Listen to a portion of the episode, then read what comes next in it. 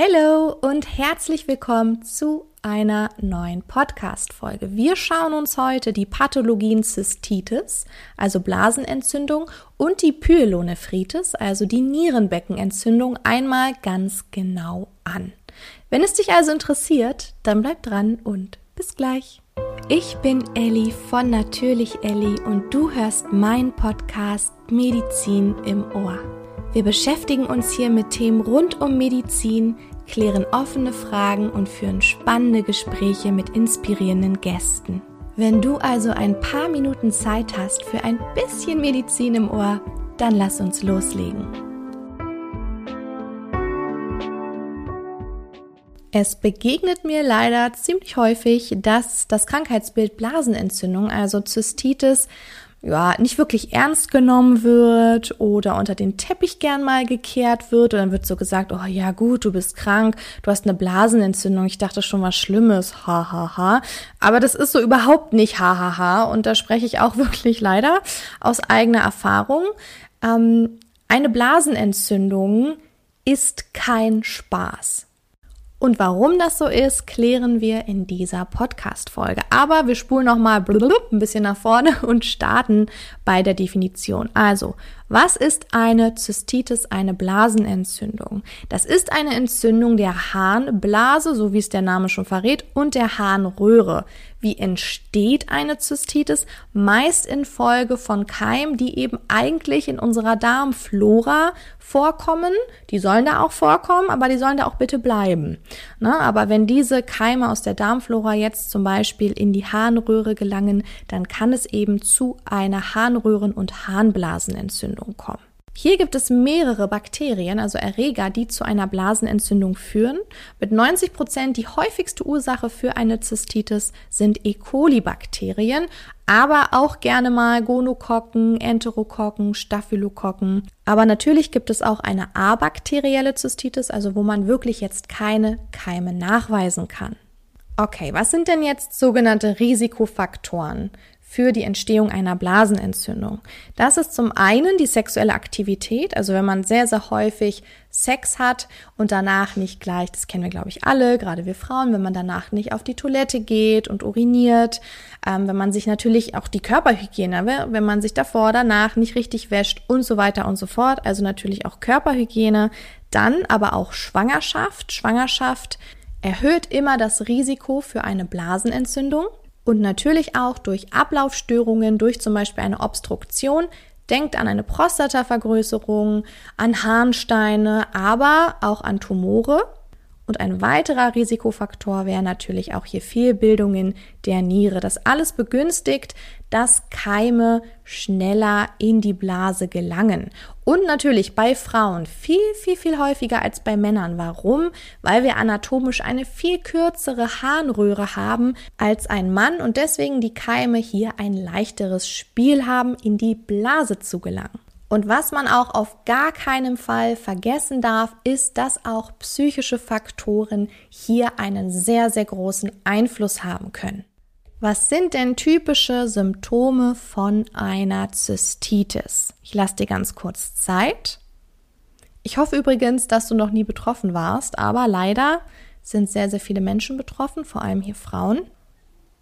Okay, wir fassen einmal gemeinsam zusammen. Es kann zu Dysurie, Algorie, Strangurie, Polakesurie, alle Uris.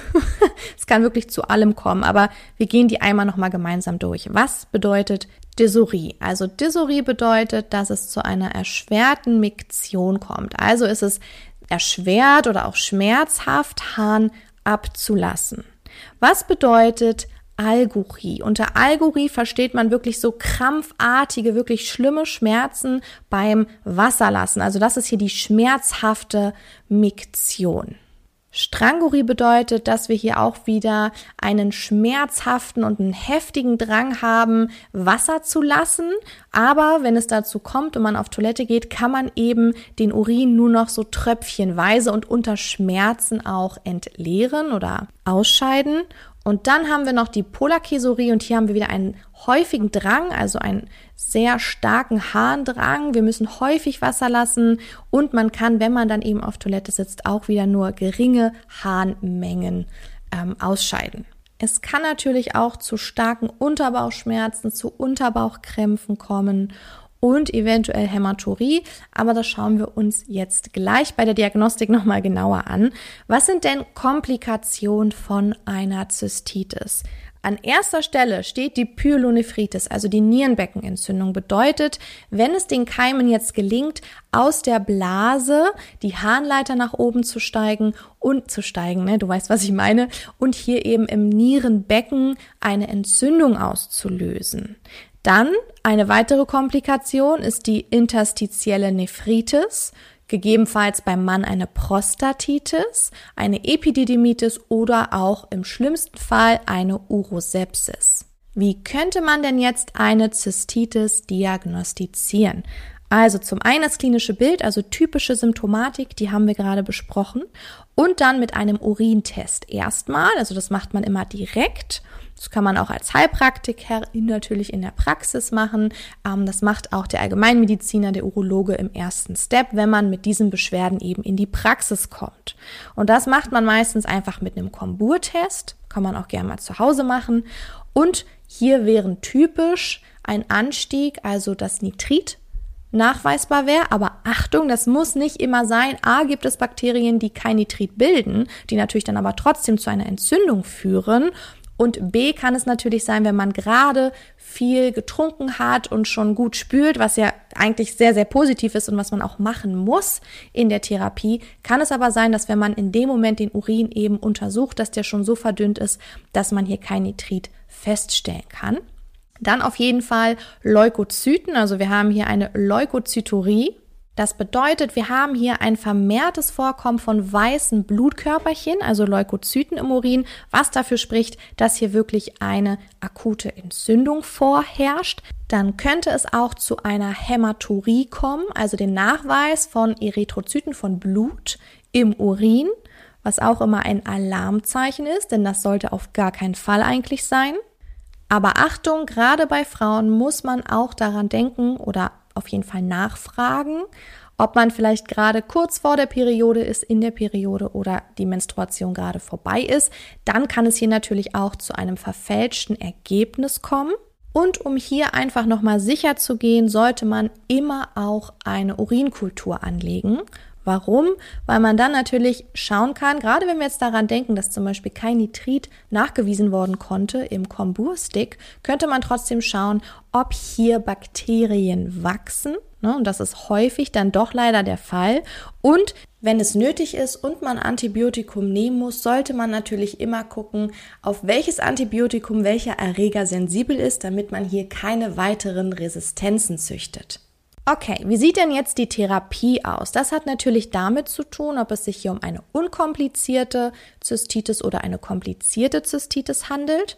Wenn wir jetzt bei der unkomplizierten Zystitis sind, dann sollte man oder die Empfehlung ist erstmal super viel zu trinken. Hört sich immer so banal an, aber es ist einfach das A und O. Also wirklich viel, viel trinken. Wenn man jetzt keine, keine Nierenproblematik hat, keine Herzproblematik, dann kann man da wirklich seine drei, vier Liter am Tag trinken. Ne, es wird immer so empfohlen, ja, so zwei bis drei Liter. Generell solltest du am Tag eigentlich mindestens zwei Liter, zweieinhalb Liter trinken und bei einer Zystitis dann natürlich noch mal mehr. Aber wichtig, habe ich gerade schon gesagt, immer vorher abklären lassen, ob es hier eine Nierenproblematik gibt oder zum Beispiel eine Herzproblematik. Da muss man mit der Trinkmenge natürlich immer schauen. Ansonsten wird häufig Demanose empfohlen.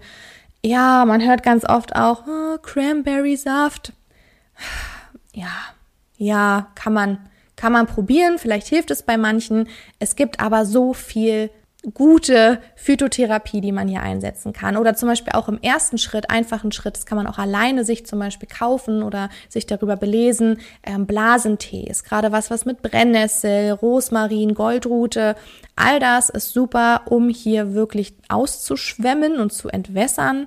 Dann natürlich warme Sitzbäder, also alles, was warm ist, tut gut, weil es auch krampflösend ist. Ne? Oder gucken, ob man in die Badewanne möchte. Ähm, Wärmflasche, Wärmflasche, also generell Wärme. Man denkt immer Wärme und Entzündungen, ne? aber es geht einfach darum, dass man hier durch diese Wärme eben zu einer, ja, zu einer krampflösenden Wirkung kommt.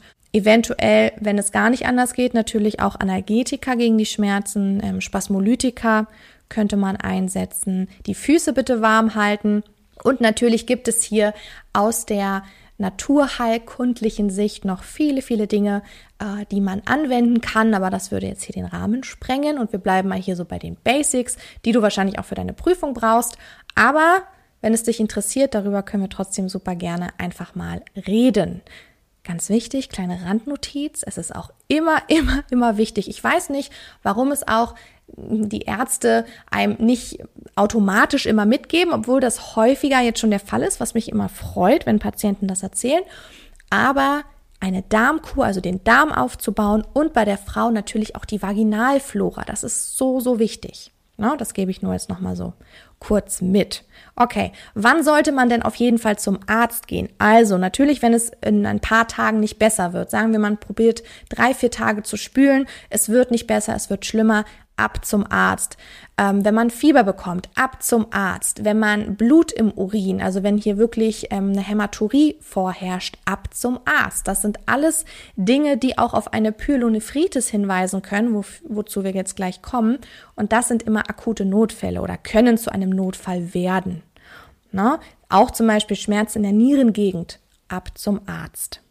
Und das ist doch jetzt mal ein guter Übergang, um nochmal kurz über die Pyelonephritis zu sprechen. Also wir haben hier eine infektiöse Erkrankung des Nierenbeckens und mit Beteiligung des Nierenparenchyms. Wir haben schon gesagt, sie entsteht dadurch, dass eben der bakterielle Infekt, also die Erreger aufsteigen aus der Harnblase in die Niere hier auch wieder, Frauen sind leider wieder häufiger betroffen. Wir haben schon gesagt, weil sie eben auch häufiger dazu neigen, eine Blasenentzündung zu bekommen. Die Symptomatik ist natürlich hier sehr, sehr ähnlich zur Zystitis, weil die Pyelonephritis meistens ja aus diesem aufsteigenden Infekt entsteht. Achtung, muss sie nicht unbedingt, aber das ist der häufigste Fall. Gerade wenn wir jetzt davor, davon ausgehen, dass derjenige eine Blasenentzündung hatte. Aber es kommen hier noch Symptome vor, wie zum Beispiel Fieber, Schüttelfrost, Flankenschmerzen. Die Flankenschmerzen sind meistens einseitig. Was bedeutet Flankenschmerzen? Dass man hier im Rücken hinten so einen, ja, manchmal auch gürtelförmigen Schmerz spürt, der auch gerne ne, so rumzieht. Meist einseitig, weil sich meistens erst ein Nierenbecken entzündet, kann natürlich aber auch beidseitig entstehen. Wie kann man denn so einen Flankenschmerz oder einen Nierenklopfschmerz überprüfen? Ich lasse dir einmal kurz Zeit. Wenn der Patient zum Beispiel vor dir steht, dann stellst du dich leicht seitlich hinter ihn und schlägst mit deiner Handkante leicht auf die Höhe des Nierenlagers. Wo ist das? Zum Beispiel, du kannst dir das so merken, dass du so drei, vier ähm, Querfinger oberhalb des Beckenkamms dir so als Anhaltspunkt nimmst und dort kannst du dann eben mit deiner Handkante leicht, ne, jetzt nicht wirklich doll draufschlagen, aber leicht draufschlagen und dann muss man eben schauen, wie der Patient reagiert. Also weicht er zum Beispiel aus, weil es sehr, sehr weh tut oder ist er schmerzverzerrt, vielleicht kommt es auch zu einer Schmerzäußerung und das wäre dann ein Hinweis, dass gegebenenfalls hier das Nierenbecken entzündet ist. In der Diagnostik würde man natürlich hier auch wieder den Urin untersuchen. Wir hätten hier wieder die gleichen Ergebnisse wie auch bei einer Zystitis, also im Urinstick zum Beispiel Leukozyturie, Mikrohämaturie. Wir könnten Nitrit eventuell nachweisen. Ich habe zwar gerade gesagt Mikrohämaturie, aber es könnte natürlich auch zu einer Makrohämaturie kommen, also dass man wirklich schon das Blut im Urin sieht. Man würde auf jeden Fall wieder eine Urinkultur anlegen und im Blut könnte man natürlich auch jetzt nach den Entzündungszeichen gucken. Die wären natürlich jetzt typischerweise erhöht. Und gegebenenfalls, wenn die Niere wirklich schon belastet ist, könnten auch die Retentionsparameter angestiegen sein. Welche waren das nochmal? Ich lasse dir ganz kurz Zeit. Ganz genau, unter den Retentionsparametern zählt man Harnsäure, Kreatinin, Harnstoff und Cystatin C. Und wenn diese Werte im Blut jetzt erhöht sind, dann lässt es darauf schließen, dass wir hier eine eingeschränkte Nierenfunktion haben. Man möchte bei der Pyelonephritis natürlich die Komplikation wie Urosepsis oder zum Beispiel auch eine Niereninsuffizienz vermeiden und deswegen sollte man hier so schnell wie möglich mit der medikamentösen Therapie beginnen. Okay, dann hast du es schon wieder für heute geschafft, aber ich habe noch eine große, große Ankündigung. Und zwar diesen Donnerstag ist das erste von zwei Urologie-Coachings, die wir anbieten. Da Urologie ein super wichtiges Thema ist, solltest du dich hier wirklich darauf konzentrieren, dass du die Anatomie verstehst, die Physiologie und die wichtigsten Pathologien. Und das machen wir alles oder besprechen wir alles in zwei Coaching-Terminen. Jetzt diese Woche Donnerstag und dann die Woche drauf. Wenn du nicht live dabei sein kannst, kein Problem. Du bekommst wie immer ein ausführliches Skript und die Aufzeichnung danach hochgeladen. Also, wenn du noch nicht dabei bist, aber Lust hast, dann melde dich noch schnell an und dann freuen wir uns auf dich am Donnerstag. Bis dahin wünsche ich dir eine wunderschöne Woche und bis bald.